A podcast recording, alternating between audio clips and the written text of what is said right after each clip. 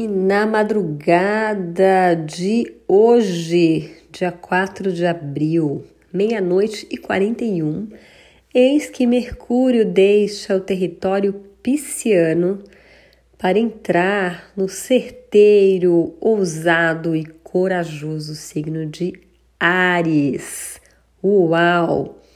Mercúrio, o planeta da comunicação, da fala, da forma como a gente vê o mundo, quando está nos territórios do ousado, impetuoso, dinâmico signo de Ares, ele convida a gente a ter uma comunicação mais assertiva, uma comunicação mais direta, é uma possibilidade da gente se autoafirmar mais através da nossa fala, da nossa comunicação, da nossa forma de expressar as nossas ideias, as nossas opiniões, as nossas percepções. É um momento propício para aquelas conversas que talvez você de alguma maneira vinha adiando, né? Vinha fazendo muito rodeio. Quando Mercúrio está em Ares, não tem muito espaço para rodeio, sabe? É uma comunicação onde você vai mais direto no ponto, diz o que tem que ser dito, é franco, é sincero e é focado também, né? Uma comunicação mais focada mesmo, não tem muita enrolação. É muito diferente de como estava ali o Mercúrio em Peixes. Então, talvez vocês vão sentir com muita nitidez essa mudança, porque peixes é o signo mais intuitivo, sensível, onde justamente as coisas se dão no terreno mais subjetivo, mais psíquico. Então, a comunicação ela fica um pouco mais vaga, um pouco mais também sensível. Então, essa mudança de peixes para Ares, ela é bem nítida.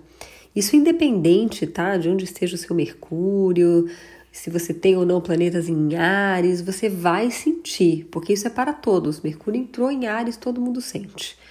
Né? E aí é o momento da gente poder é, se sintonizar com essa frequência de energia de Mercúrio em Ares. Então o convite é esse: seja direto, seja firme na sua fala, firme na sua comunicação e use a sua fala, a sua comunicação para ir para frente, para se posicionar para ser assertivo, né? Ares é o primeiro signo zodíaco, ele tem a ver com essa energia de abrir caminho, de se colocar, de ter coragem, de ter ousadia. É isso que está sendo pedido na nossa fala e na nossa comunicação. E tem um fenômeno muito interessante acontecendo agora, que é o seguinte: Mercúrio, um dos signos que ele rege é Gêmeos. E Marte que é o planeta que rege o signo de Ares, aonde Mercúrio está agora, está onde? Exatamente no signo de Gêmeos. Então, o Mercúrio está no signo regido por Marte e o Marte está no signo regido por Mercúrio.